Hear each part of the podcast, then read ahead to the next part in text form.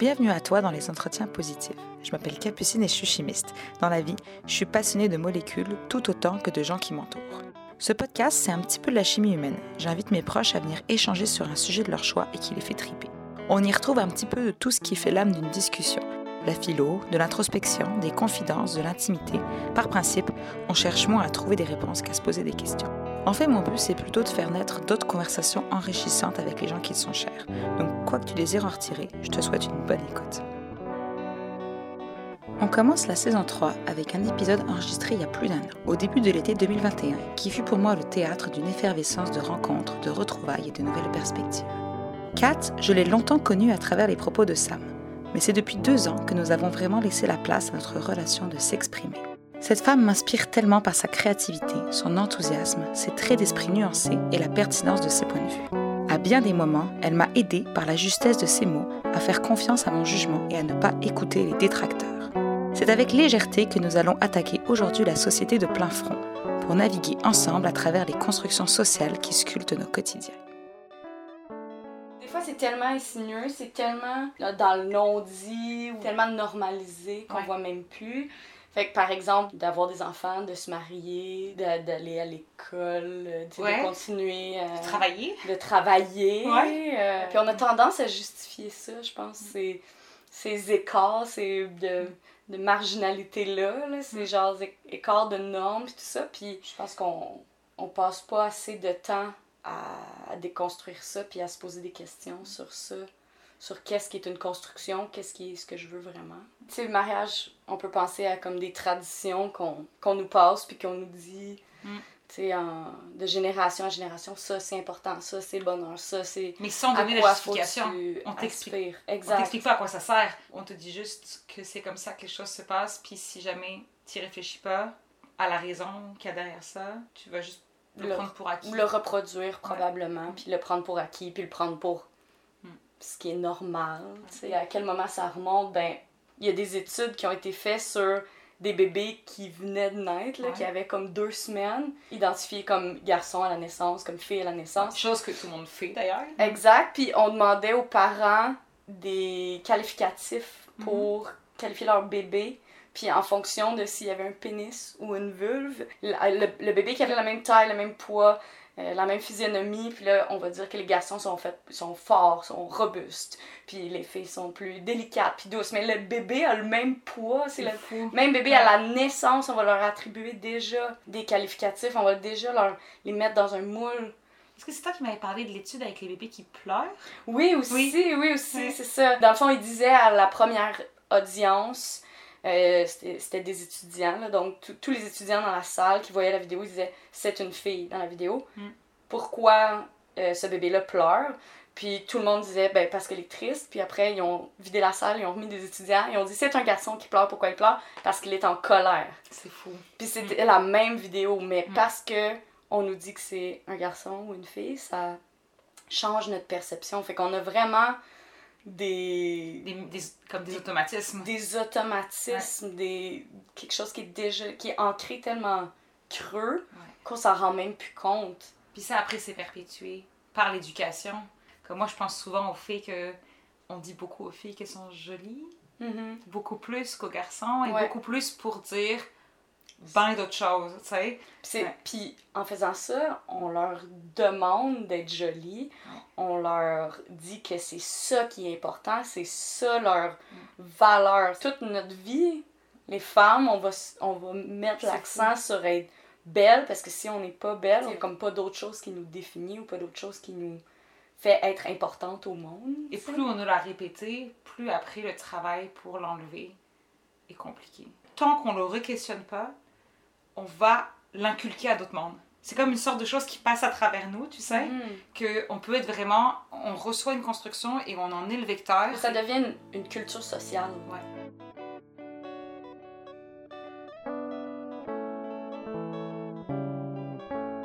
La construction sociale sur le poil, elle est pas si vieille que ça, là.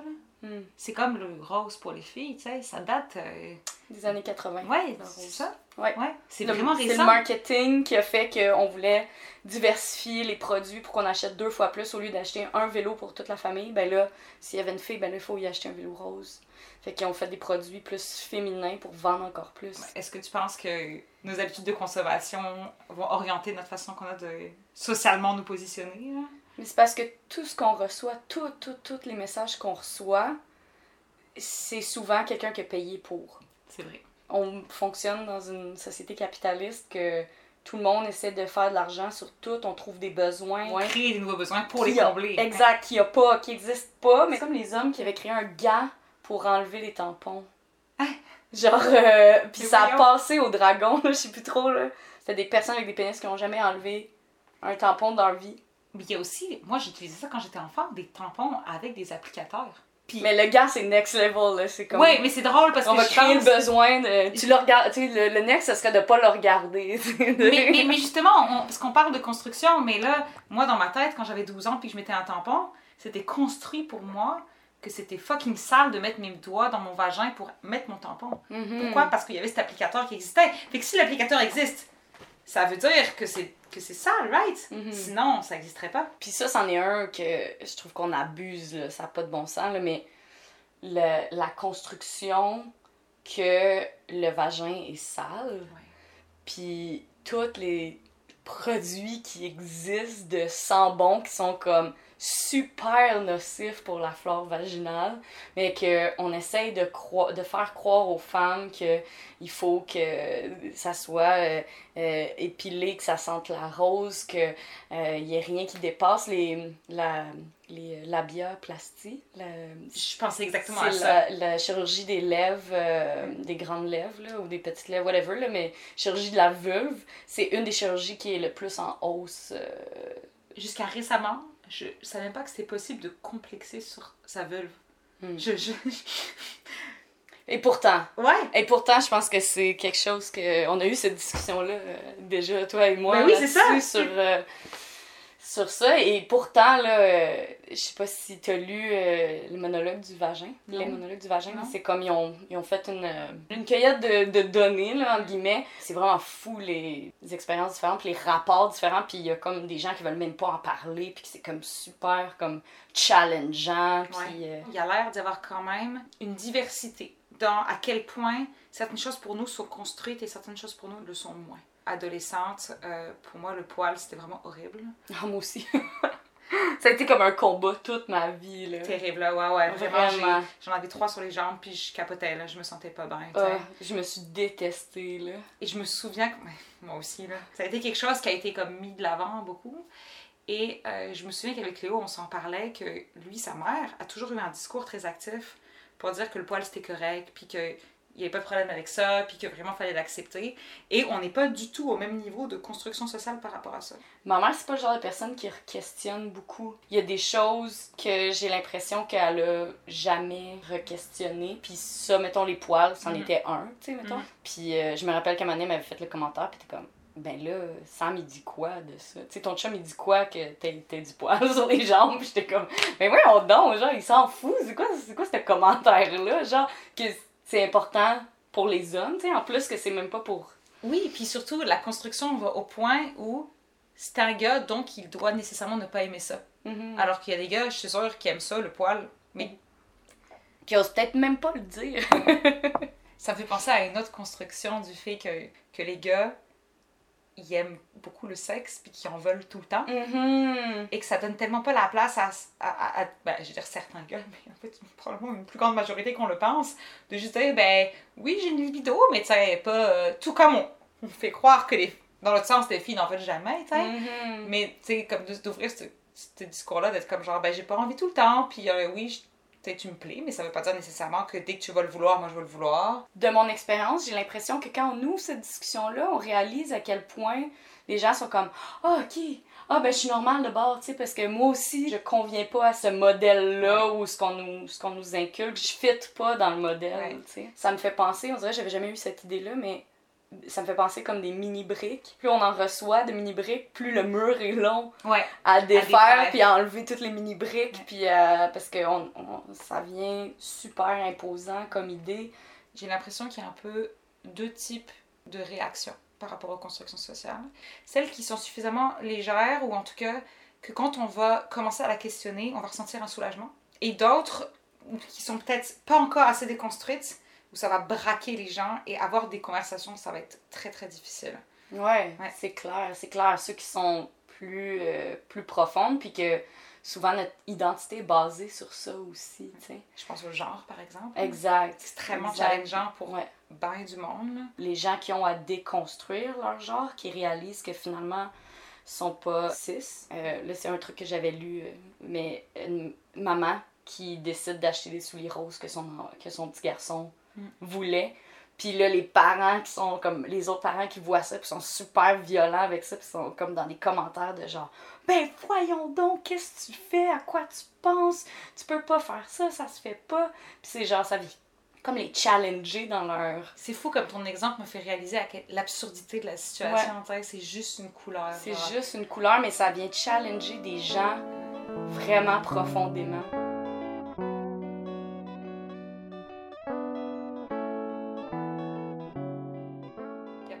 J'ai eu une conversation euh, avec des gens que j'avais pas vus depuis longtemps. Puis, euh, à un moment donné, le sujet est venu sur le fait d'habiter en couple. J'ai déjà habité en couple deux fois. Je suis pas trop sûre que comme c'est quelque chose qui me fait triper d'habiter en couple. Hmm. Et là, la réponse qu'on m'a donnée, tu t'y attends. Non, mais c'est parce que t'es pas encore rendu là dans ta vie. Ouch! T'as pas rencontré la personne avec qui ça fitait. Eh oui, évidemment.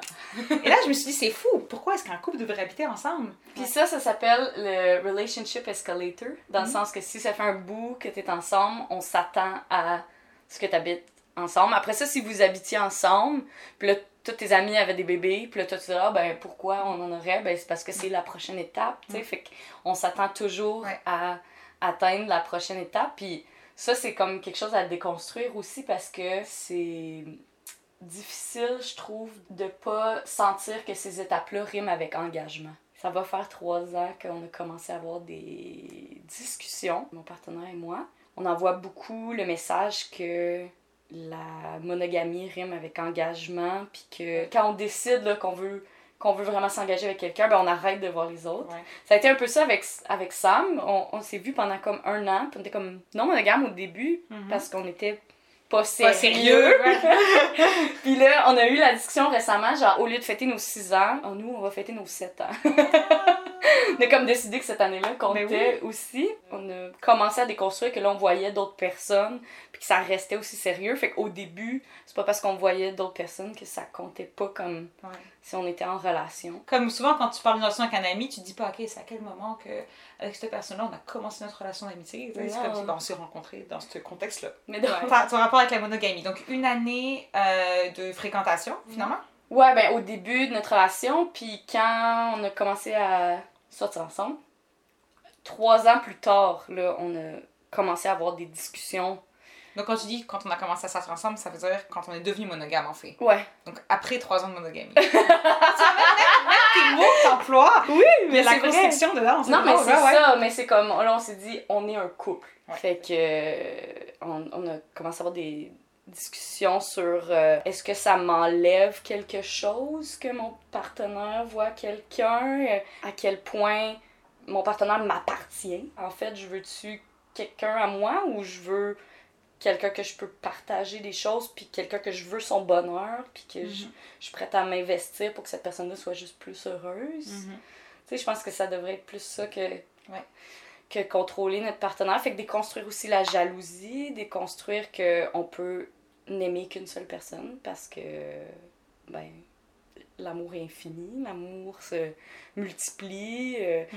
Tu sais, une mère avec ses enfants, une, une personne avec ses amis, c'est pas comme, Mm. ah, vu que j'en ai deux, ben là, maintenant, vous avez la moitié chacun de mon amour. Tu sais, Ouais. ça fait juste se multiplier.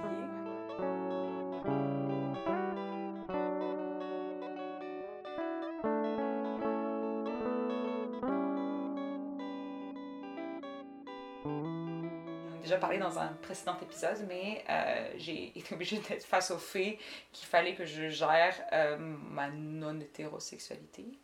Et donc, je suis passée par beaucoup de questionnements qui ont été plus ou moins aidés par mon entourage. Plus au moins que plus, maintenant. et euh, j'ai rencontré une fille. Ça a été vraiment une, très, très grande découverte. Et j'avais envie quand même de continuer à avoir une sexualité avec des hommes. Je pense, c'est maintenant arrivé à comme 27 ans, puis un peu au bout de cette réflexion-là, que je suis quand même plus attirée par les filles que par les gars. Mais à tous les jours, je fais le choix conscient d'être avec un homme en ce moment. Et, et c'est drôle parce que je suis dans la norme, mais je suis clairement pas dans la norme en fait, tu sais. Et de paraître hétéro. Mais moi aussi, je parais ben hétéro. oui, absolument. cette année, avec mes deux chums, c'est sûr, l'air crissement hétéro. c'est vrai. Et puis moi, ça me donne des discussions drôles quand je parle de mon ex, puis que je dis elle, puis les gens me corrigent en disant il. Tu sais, encore une fois, c'est tellement ancré qu'ils pensent qu'ils ont mal compris. Fait qu'ils reformulent. C'est comme ça peut pas être autre chose mm. qu'un homme. Qu'est-ce que tu penses du fait de comme vouloir déconstruire, mais te rendre compte que ce que tu veux, c'est la norme? Ça se peut que tu essayé de déconstruire, puis avec ton expérience personnelle, t'as fait genre oh mon dieu, c'est pas ça que je veux, mais c'est mm. juste parce que c'était pas la le bon lien de confiance, c'était pas le, bon mm. contexte pour le faire. Je pense que c'est juste une super nouvelle d'être capable de réfléchir puis de mm. dire oh non finalement c'est la norme ça veut dire que cette construction là sociale je me l'ai pas juste fait imposer mais je la choisis, puis c'est ça le plus important, je, je suis vraiment d'accord avec toi. C'est pas, à un moment donné, tu vas faire un choix, puis ça va être valable pour le restant de ta vie. Là. En permanence, on fait des choix, tu sais, comme... Et rien ne nous empêche de changer d'avis constamment. Mm-hmm. Questionner une norme, finalement, c'est se rappeler qu'à toutes les minutes de ta vie, tu es en train de choisir activement de la suivre ou de pas la suivre. On n'est pas figé, on n'est pas des identités figées. Moi, c'est comme ça que je veux vivre mes relations. Je veux mm-hmm. choisir d'être avec mon partenaire activement chaque jour puis pas par norme mhm. sociétale, ben dire ben je l'ai choisi, fait que ben on se chicane pas trop puis ça va être lui pour le reste de ma vie, tu mhm. Et c'est encore une construction sociale, je trouve, de penser qu'une relation doit durer le plus longtemps possible. C'est quoi qui donne la valeur hmm. à la relation? Est-ce que c'est qu'elle dure dans le temps ou qu'elle soit épanouissante, qu'elle soit, tu sais, que tu connais, que tu te développes, que, qu'on se pousse vers le haut, si à un hmm. moment donné on se tire vers le bas les deux parce qu'on a fait notre bout de chemin ensemble, puis que là ça marche plus, ben... La peur d'être seule aussi, une grosse construction. Oui, c'est la norme d'être en couple quand t'es célibataire, t'es comme en attente ou en recherche. Faudrait qu'on trouve un mot genre hmm. empowering pour juste dire, dire, pas en couple, mais, mais choisi,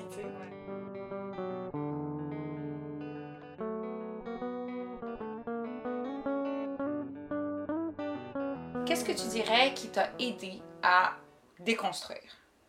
savoir qu'il existe d'autres choses. Je pense que l'exposition à la diversité a aidé dans toutes sortes de médiums, des pages Instagram, des communautés sur Internet, des livres. Des films, je te dirais qu'il n'y en a pas tant que ça. Ouais, c'est pas ce qui va le plus vite le cinéma, ouais. en termes de. C'est dur, mais tu sais, il y a des stats, là, c'est comme 99% ou 99,9%, là, c'est terrible. Des réalisateurs hollywoodiens sont blancs c'est des hommes. Ouais. c'est toujours les mêmes genres de personnes qui font des films, ben on est exposé à qu'une seule perception, qu'une seule réalité. Mm. C'est le principe de chambre d'écho, comme avec Facebook, tout ça, là, tu restes dans un cercle très fermé qui te renvoie toujours ce que tu penses. Fait que d'aller à la rencontre de ces gens-là, tu sais, Sam on avait été à un polybière, là, juste rencontrer du monde, t'es super nerveux, puis non, c'était comme super chill. Les gens nous parlaient de, leur expérience, de comment ils géraient avec des enfants. Ça te fait un vent de fraîcheur de comme, ah, ok, il existe autre chose, il existe d'autres façons de faire, ok, ça donne des nouveaux modèles. Tu sais, il y avait personne autour de moi nécessairement qui vivait comme ça quand on a commencé à se poser des questions. C'est tellement vite quand tu ne fais que écouter les gros médias, d'être complètement aveugle à toute une partie de la population qui fait leurs choses différemment. Je trouve ça impressionnant. Comme, oh mon dieu, toute cette communauté existe, mais depuis fucking longtemps, genre. Ouais. ouais. Puis tu as l'impression de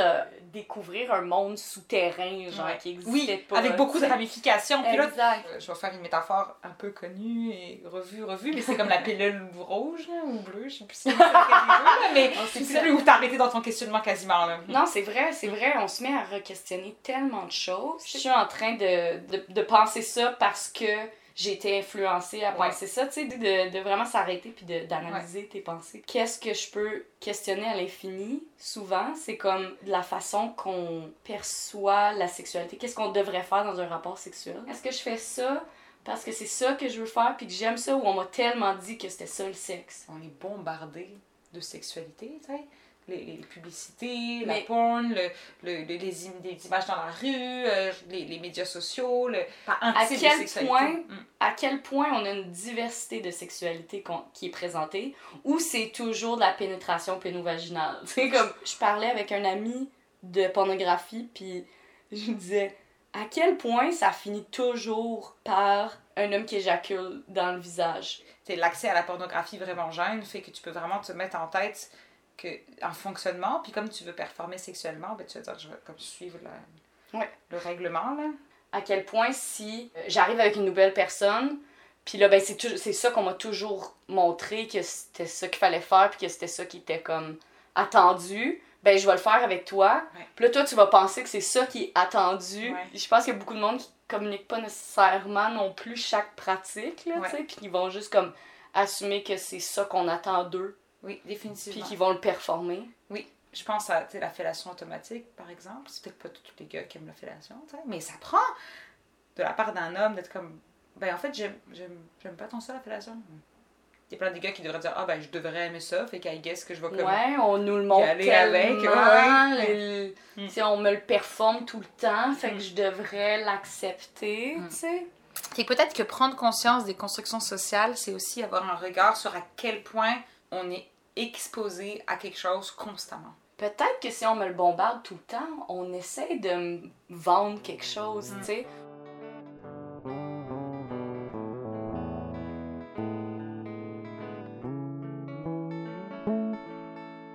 Je suis devenue végétarienne quand même pas mal avant que d'autres mondes deviennent végétariens. Autour de toi. Autour de moi, ouais. Oui, oui, évidemment, il y avait déjà des végétariens. Mais dans le sens où c'était encore pas mal controversé. Et euh, je me sentais super seule et euh, je me souviens que j'allais beaucoup euh, sur Internet trouver des recettes, comme genre voir des communautés de gens, comment ils faisaient, etc. Puis ça m'a beaucoup stabilisé dans mon, pro- dans, dans mon processus d'aller voir des vidéos de gens qui expliquaient pourquoi, puis pourquoi c'était bien, etc. Puis Je pense aussi que des constructions sociales, c'est des normes, c'est des façons de faire, de penser qui nous définissent aussi en tant que culture. Parce que c'est ça, hein, aussi, être marginal, c'est de Ouais. comme sortir de ce qui est acceptable, ce qui est attendu, de rencontrer d'autres gens.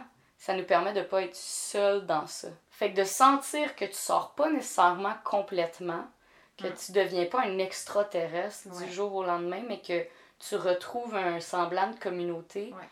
ben, ça te fait, je pense, être plus fort dans cette identité-là ou dans ce peut-être. choix-là. Ouais. De telle sorte à ce que quand tu vas te prendre des micro-agressions euh, qui vont être euh, personnelles, parce que souvent c'est ça, quand tu es le seul représentant de quelque chose, ça devient vite personnel, tu sais. Mhm. Et ben, au lieu de le prendre pour toi, tu vas te rappeler que t'es pas seul dans cette démarche-là et qu'il y a des raisons pour lesquelles tu le fais. Et ça va te permettre de répondre moins sur la défensive. Oui, puis tu vas avoir des gens qui vont te comprendre pour ventiler aussi. tu. Ouais. Tu vas avoir des gens qui vont avoir des conseils pour toi, qui vont rire avec toi parce qu'ils sont comme Ah, ben oui, moi aussi, ça m'est Ouais. arrivé, telle affaire. Puis Puis en fait, plus la communauté grossit et plus la communauté grossit, c'est un peu un effet d'entraînement, je trouve. Les questionnements, ça se répand un peu comme des traînées de poudre finalement. Donc euh, tu vas vivre cette période d'isolation au début où tu vas avoir besoin d'un groupe autour de toi, mais le discours va se faciliter de plus en plus. certainement qu'on est comme rentré dans des réseaux aussi de d'autres personnes qui connaissaient d'autres personnes, puis que finalement on a plein d'amis polyamoureux maintenant. Mais je pense que ça l'a euh, amené des questionnements parce que, regarde, ce soir, Sam, il va prendre une bière avec une amie par rapport à ça. Mardi passé, on a reconduit une amie, puis elle m'a dit Ah, prête-moi ton livre, s'il te plaît, on est en train d'en parler avec mon chum. Oui. Puis là, aujourd'hui, je me suis fait demander, euh, genre, Ah, t'as-tu un livre à me conseiller? Fait que les gens autour de moi, Ah historiquement très monogames, mais que tu peux Qu'il y a Être 2-3 ans, c'était pas un questionnement en tant que ça aussi. là. Exact. Puis tu peux être monogame puis avoir certaines ouvertures ou avoir le goût de communication plus transparente. Puis polyamour, ça aide vraiment beaucoup dans qu'est-ce que je veux, qu'est-ce que tu veux. Ça peut être différent, Mm. ce qu'on veut chacun, en autant qu'on qu'on se retrouve là-dedans. Puis tout ça. Fait que sans que ces gens-là deviennent polyamoureux, puis nous, ça nous a pris du temps aussi euh, de, de faire le, cheminement sans qu'ils viennent polyamoureux. Ben, euh, une autre de mes amies qui m'avait dit euh, Tu nous as vraiment fait questionner. J'ai eu des belles conversations avec mon chum. Puis si jamais un de nous deux tombe amoureux, ben là, on sait que on, ça sera pas le désastre. Genre, en vous regardant aller, en, en voyant que c'est possible, tout ça, ça, ça va pas être la fin de notre couple, mais on a tellement discuté qu'il va y avoir une ouverture à se laisser peut-être explorer ça, mais on va pas chercher activement à avoir des partenaires. En fait, on devient inspirant un petit peu. Peut-être. Ouais. Fait qu'au Puis, final, puis les gens attendent un peu là, avant de te dire ce compliment-là. Ils se disent Oh Ouais. boy, elle va-tu se planter, ça a l'air intense son affaire? ouais, il attend de voir si comme c'est toi qui fais les erreurs avant. Tu sais, je pense qu'il faut pas le faire nécessairement comme en se disant je, je donne ma, mon corps à la science, là, Mm. genre en, en crash test de regardez-moi voir si je me plante ou pas, société, euh, comme ça vous pourrez le faire après. Là. Je Ouais. pense pas que c'est comme ça, mais en ayant fait la démarche, je peux maintenant clamer que c'est possible, que ça se fait avec beaucoup, beaucoup, beaucoup de communication, là, genre beaucoup, beaucoup, beaucoup. Il y, a, il y a beaucoup de travail, c'est pas facile du jour au lendemain. Là, en l'ayant essayé, en étant confiante avec mon expérience que ça peut marcher, c'est clair que je vais comme passer la bonne nouvelle. Puis ça me fait plaisir de, de partager ça. Puis je pense que quand il y a des genres de commentaires, si tu réalises que les gens autour de toi ont comme pas déconstruit une affaire qui vient te, te challenger, te heurter souvent, ben je pense que comme Ouais. là c'est important de comme intervenir puis d'avoir cette discussion là sur genre est-ce que tu réalises que ça peut être blessant aussi C'est tellement touché, ouais. Et quand ça vient te chercher personnellement, c'est encore plus tough parce qu'il y a comme l'émotion qui embarque. Que- Puis là, tu peux comme avoir l'air de réagir trop fort. Ouais. ce qu'on va reprocher souvent aux femmes. Ben oui. En tout cas, en tant que personne très bien entourée, je dirais qu'on a plus une responsabilité d'être un peu des vecteurs de changement parce qu'on a un filet dans lequel retomber. On va moins souffrir des commentaires, je pense. Mhm, Clairement, clairement. Puis même des, des trucs qui nous touchent pas personnellement, mais qui viennent te chercher dans tes valeurs, comme, tu sais, je me permets beaucoup de contrer un peu les commentaires transphobes, euh, puis ça me touche pas en tant que femme cis. Fait que les valeurs, la valeur d'inclusion, Et, et aussi parce que on peut se reconnaître un petit peu dans la souffrance de personnes qui challenge des normes, ayant nous-mêmes challengé des normes, même si c'était d'autres normes, on sait ce que ça fait de se sentir isolé, de Ouais. se sentir exclu, et donc on peut comme empathiser, même si c'est pas le même combat, il y a un bel effet parfois de, de, de synergie, de, d'empathie puis de compréhension.